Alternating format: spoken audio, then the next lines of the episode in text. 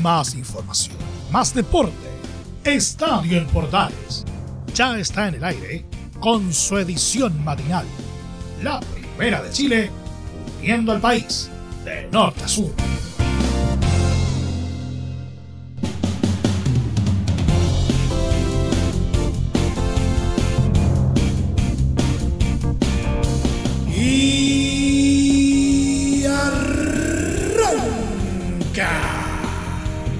Señoras y señores, ¿cómo les va? Muy buenos días, bienvenidos una vez más, bienvenidos al show. Tenemos eh, varias eh, novedades eh, en torno a la primera división, como es habitual en cada programa. Tenemos algo de la roja también, pero por sobre todo tenemos un, un programa bastante cargadito a lo que es la Copa Libertadores como es la Copa Sudamericana y también vamos a estar eh, hablando de, de lo que fue, ¿no es cierto?, el campeonato del Manchester United en la Premier League británica y en nuestro querido polideportivo una nota de aquellas que no nos gusta necesariamente contar.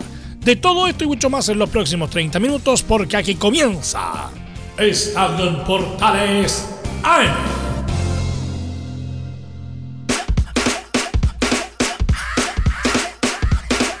Desde el mate central de la Primera de Chile, uniendo al país de norte a sur, les saluda Emilio Freixas. Como siempre, un placer acompañarles en este horario. La selección chilena será local en el Estadio San Carlos de Apoquindo para el duelo ante Bolivia por las clasificatorias mundialistas para Qatar 2022 el próximo 8 de junio. El recinto de Universidad Católica fue elegido por la ANFP y será primera vez en la historia de La Roja que jugará de forma oficial en este estadio. En esa doble fecha, Chile, antes de recibir a Bolivia en San Carlos, debe viajar a Argentina para enfrentar a la albiceleste en Santiago del Estero el 3 de junio. Cabe recordar que el Estadio Nacional, la casa de la selección, no está disponible porque están haciendo remodelaciones para los Juegos Panamericanos. En la historia, la única vez que Chile jugó en San Carlos de Apoquindo fue en 2006, en un amistoso organizado por el CIFUB contra Universidad Católica. En aquella histórica jornada donde el fallecido Diego Armando Maradona vistió la camiseta de la franja.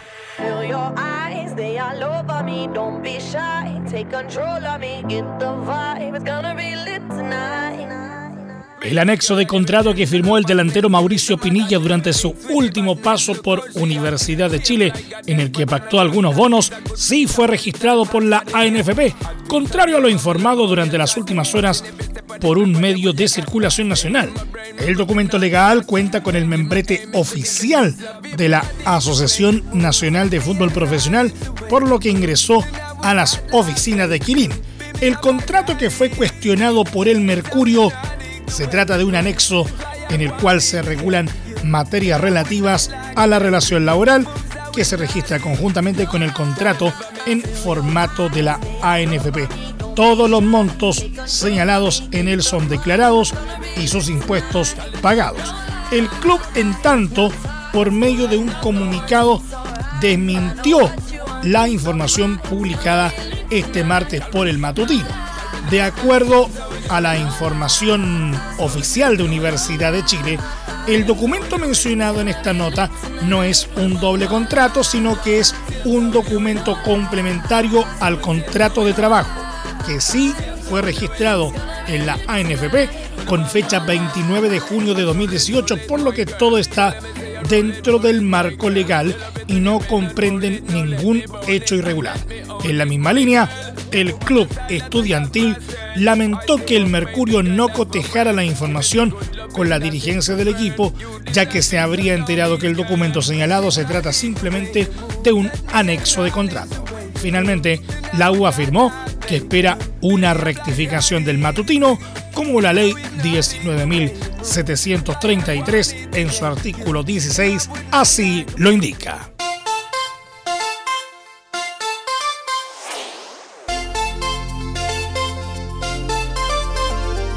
El Tribunal de Disciplina de la ANFP en su sesión de este martes determinó citar al Club Colo Colo para la próxima semana debido a la polémica situación ocurrida el sábado 9 de mayo tras la derrota ante Palestino cuando el camarín de árbitros estaba cerrado con un candado. De acuerdo al informe del árbitro Fernando Béjar, un candado estaba en la puerta del vestuario y los jueces asignados a ese partido tuvieron que esperar varios minutos para poder ingresar en medio de los reclamos e insultos de los salvos, ya que los funcionarios de Colo Colo indicaban que la llave estaba perdida. Colo Colo, según explicó Ángel Boto, expresidente del tribunal, arriesga amonestación, multa o incluso la pérdida de localía en el Monumental. Además del propio club, también fueron citados Leonardo Gil y el utilero Nelson Pizarro por sus reclamos contra los árbitros y asistentes en los vestuarios del Monumental. Finalmente, el técnico Gustavo Quinteros fue absuelto de la expulsión que sufrió por usar un aparato electrónico, en este caso un tablet. De este modo estará disponible para la visita a Huachipato el domingo 23 de mayo por la octava fecha del Campeonato Nacional.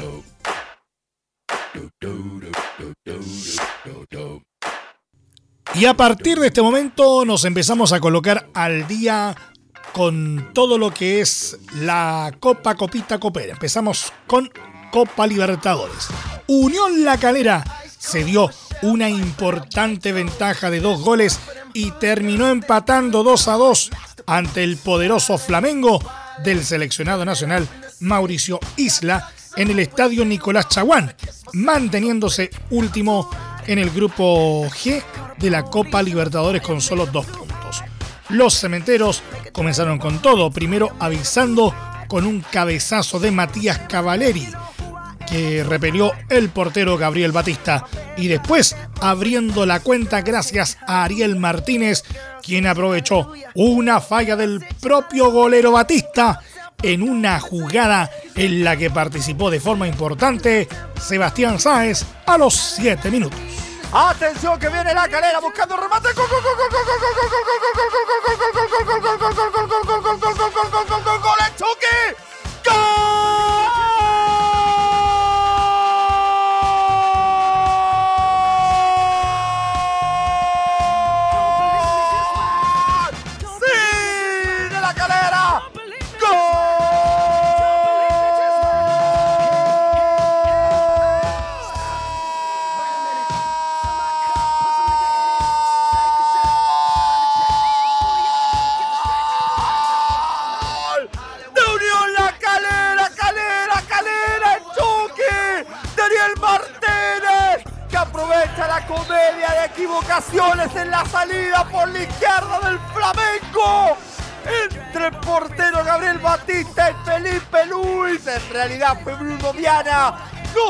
Salir limpiamente. La aprovecha de buena manera Matías Cavaleri para presionar en primera instancia. Luego Sebastián Sáez aparece para rematar a la portería que estaba vacía. Aparece el portero en primera instancia. Batista para el rebote. Le queda el Chucky Martínez en posesión del nuevo goleador. Para encender el fuego sagrado de Nicolás Chaguán. Y que comiencen a sonar las campanadas. La calera quiere hacer historia quiere derrocar al mejor equipo de América. Gana Unión La Calera 1 a 0 Flamengo por el nombre de Chucky. Los caleranos supieron sostener algunos embates del Mengao y se las arreglaron incluso para aumentar su distancia en el marcador con un tanto en contra de William Arao en los 26 minutos después de un tiro de esquina desde la izquierda. Baja, suben con cautela. Los cementeros, centro arriba. ¡Gol!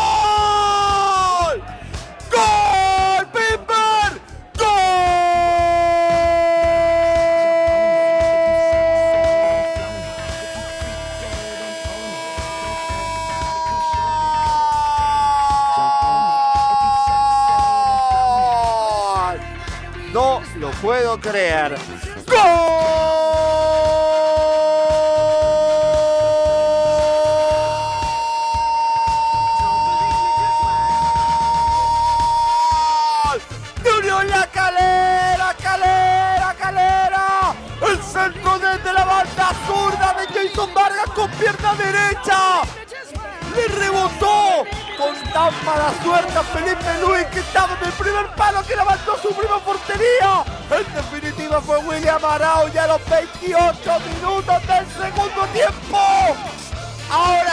Suenen las campanadas de Hell's y CDC. Ahora sí que se reúnen los jinetes del apocalipsis. Junten agua y porno. Porque la calera quiere hacer historia en la Copa Libertadores de América. Gana el local, sí, ganan los chilenos 2 a 0 al Flamengo. Autogol de William Arao, 28 minutos del primer tiempo. No obstante, el error del elenco de Luca Marco Giuseppe fue no haber aguantado por mucho tiempo esa ventaja, ya que apenas 5 minutos después los visitantes descontaron con un penal de Gabigol luego de una falta del Chucky Martínez en su propia área. Gabriel Barbosa que inclina su cuerpo hacia la derecha, le va a pegar bien el tiro. ¡Oh! Gol. ¡Tu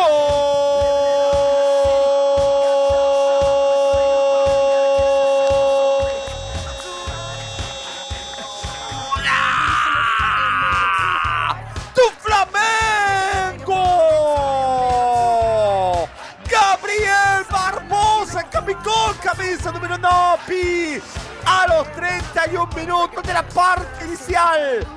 Tiro libre exquisito de lanzamiento penal abajo, rasante, a la izquierda del portero Alexis Martínez que se tiró para el otro lado.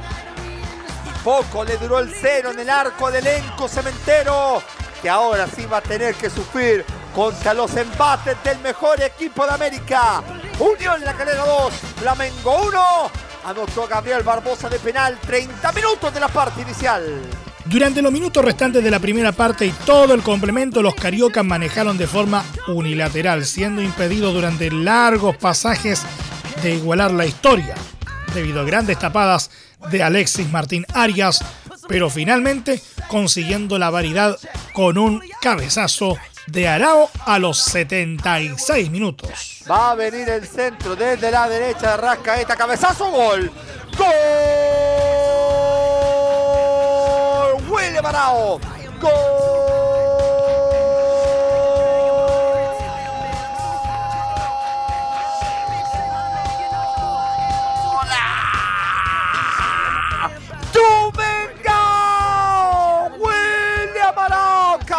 número 5. Tanto del cántaro al agua que finalmente se rompe. El centro desde la derecha de Jordan de Arrascaeta, el cabezazo a la entrada del área chica del volante devenido en defensor central. Y cuesta admitirlo, pero es la pura y santa verdad. Pone justicia al partido. William Arao que hizo un gol en propia puerta. Ahora se redime de sus errores agotando en la enemiga. 33 minutos del segundo tiempo. Lo empata, los, lo empata Flamengo que ahora iguala con Unión La Calera por 2 a 2. Sobre el final, el elenco de Islas se fue en busca del triunfo, pero nuevamente gracias a Martín Arias se quedaron sin gritar gol. La Calera asustó con un tiro libre de Jason Vargas, aunque nada pudo derribar el 2 a 2 definitivo. El actual subcampeón del fútbol chileno ahora tendrá dos visitas ante Vélez y Liga Deportiva Universitaria de Quito para tratar de conseguir su objetivo realista de ir a la Copa Sudamericana. Entre Marco Grande y Marco Chico, media vuelta y vuelta completa. Escuchas Estadio en Portales en la Primera de Chile, uniendo al país de norte a sur.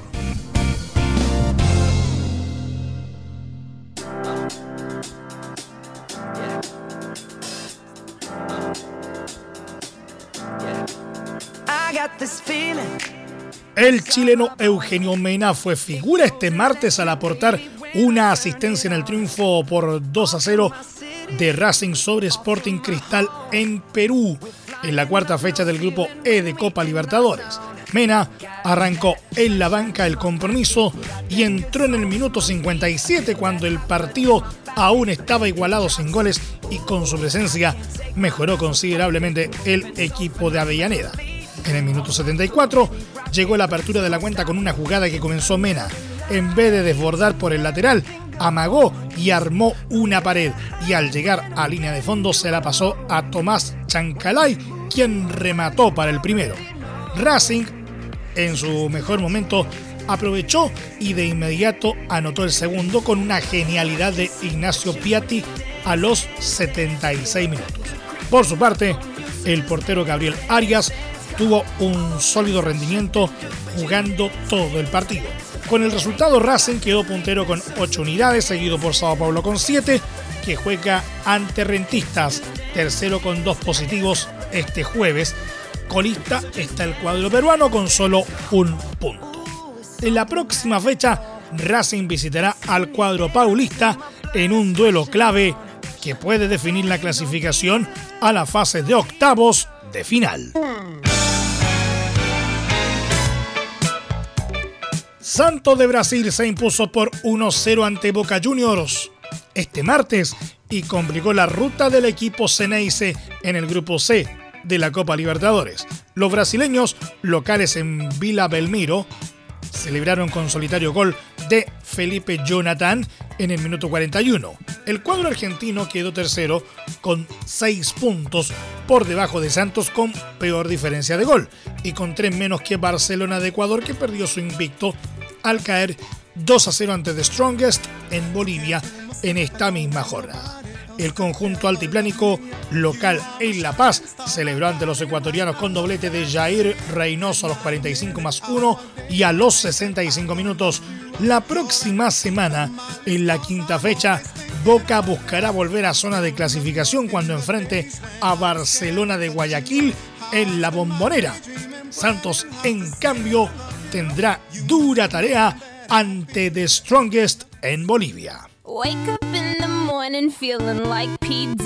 Deportivo Táchira dio la gran sorpresa este martes en la Copa Libertadores al derrotar por 2 a 1 a Inter de Porto Alegre, que no contó con el chileno Carlos Palacios por la cuarta fecha del Grupo B. El volante nacional estuvo en la banca todo el compromiso y vio cómo sus compañeros sufrieron la remontada de los venezolanos en San Cristóbal.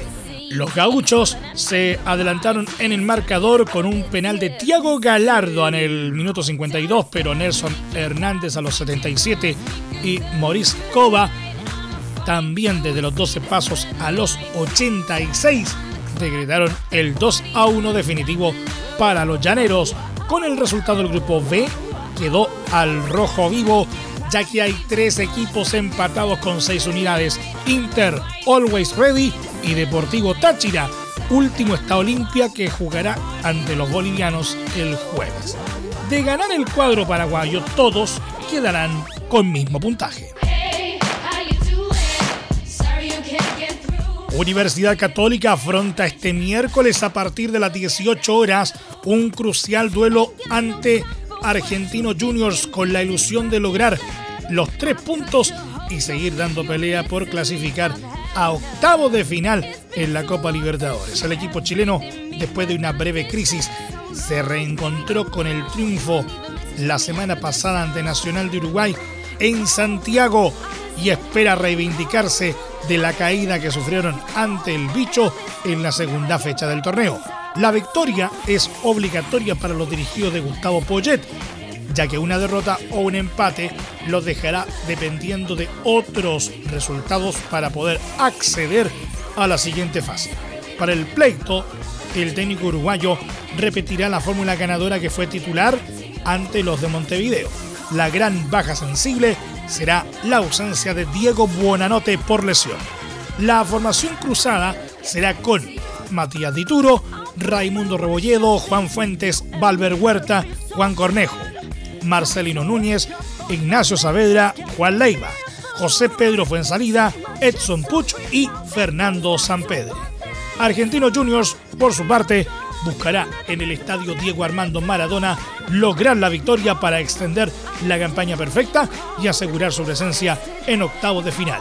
La alineación que usará será con Lucas Chávez, Kane McAllister, Miguel Torren, Carlos Quintana, Jonathan Sandoval, Jonathan Gómez, Franco Moyano, Elías Gómez, Gabriel Florentín, Gabriel Ábalos y Gabriel Gauche.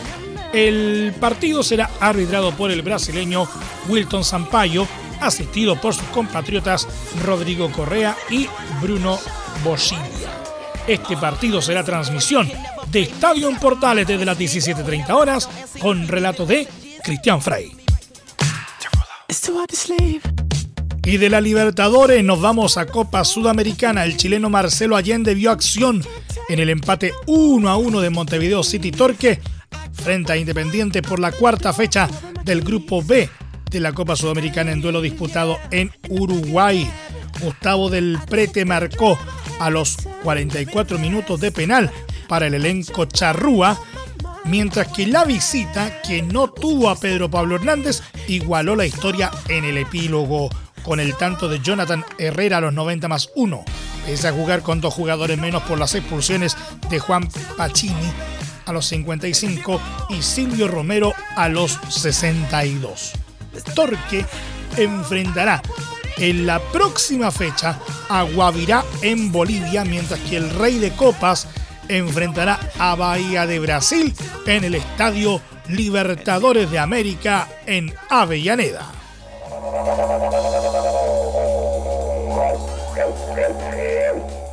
Bragantino derrotó por 2 a 0 a Emelec en el estadio Naví Avi Shedid de Brasil y se metió en la pelea por clasificar a octavos de final de la Copa Sudamericana, ya que quedó segundo del grupo G con 6 puntos a uno de los ecuatorianos Fabricio Bruno a los 29 y Arthur Víctor Guimaraes a los 82.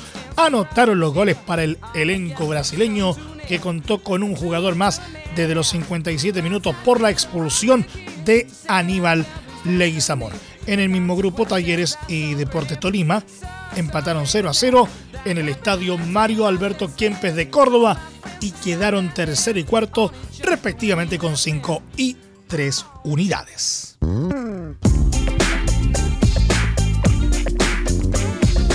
Huachipato choca este miércoles ante 12 de octubre en Paraguay con la posibilidad de escaparse en el liderato del Grupo A en la Copa Sudamericana y dar un gran paso rumbo a los octavos de final. Los acereros están invictos en este certamen derrotando dos veces a Deportes Antofagasta en la primera fase previa a los grupos, mientras que en la presente etapa del torneo triunfó ante San Lorenzo y sumó empate frente al propio 12 de octubre y contra Rosario Central. En el campeonato nacional, la escuadra de Juan José Lubera empató 2 a 2 el último fin de semana contra Curicó Unido en un entretenido compromiso. La formación de los siderúrgicos para este duelo será Gabriel Castellón, Joaquín Gutiérrez, Nicolás Ramírez, Ignacio Tapia, Cristian Cuevas, Álvaro Garrido, Claudio Sepúlveda, Javier Altamirano, Walter Masanti, Cris Martínez y Maximiliano Rodríguez. Los paraguayos derrotaron a Rosario Central en el debut, mientras que igualaron contra la escuadra eh, nacional y San Lorenzo, en tanto que en la competencia local perdieron por 3 a 1 ante Libertad. La oncena de los locales será Mauro Cardoso, César Benítez, Paulo da Silva, Miguel Jaquet, Rubén Ríos, Ariel Schwartzman, Víctor Cáceres, Richard Salinas, David eh, Mendieta, José Núñez y Pablo Velázquez. El duelo se disputará a contar de las 18.15 horas.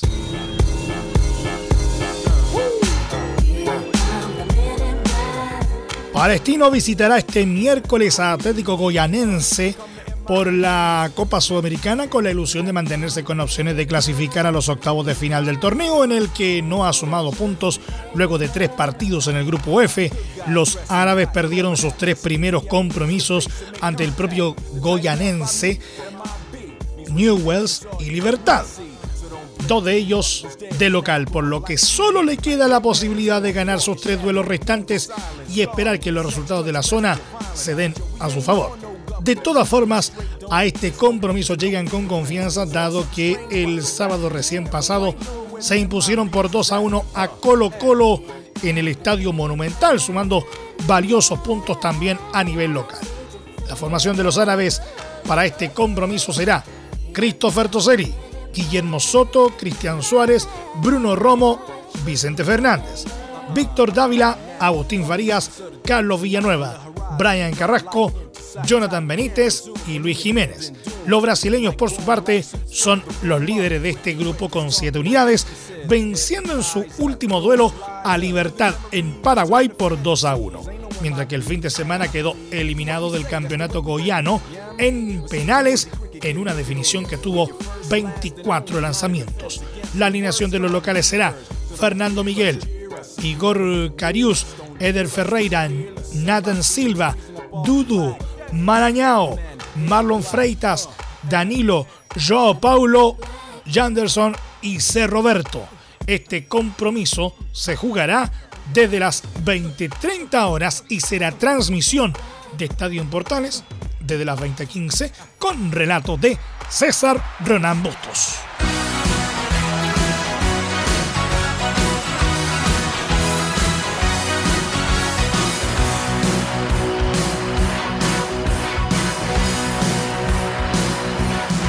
Llegó el momento de cambiar un poquito de tema porque nos vamos ahora específicamente a la Premier League. Manchester United se dio en su resistencia por pelear la Premier League e hizo campeón de forma matemática a Manchester City después de perder 2 a 1 en Old Trafford frente a Leicester. El partido adelantado de la 36 jornada dio por concluida la agonía de los hombres de Ole Gunnar Solskjaer, que en la crónica de una muerte anunciada finalmente se despidieron del título que dejaron en bandeja a sus rivales. El próximo choque del City ante Newcastle el próximo viernes será el primero en el que lucirá como flamante campeón. Josep Guardiola celebrará su tercera liga desde que llegó al City en la temporada 2016-2017 y la séptima en la historia del club. El United comenzó en desventaja por gol de Luke Thomas a los 10 minutos e igualó a los 15 gracias a Mason Greenwood, pero Kagler Soyuncu decidió la victoria de la visita en el minuto 66. A falta de tres partidos por disputar, el equipo de Guardiola se proclamó campeón. Leicester fue el último verdugo de un guion ya escrito.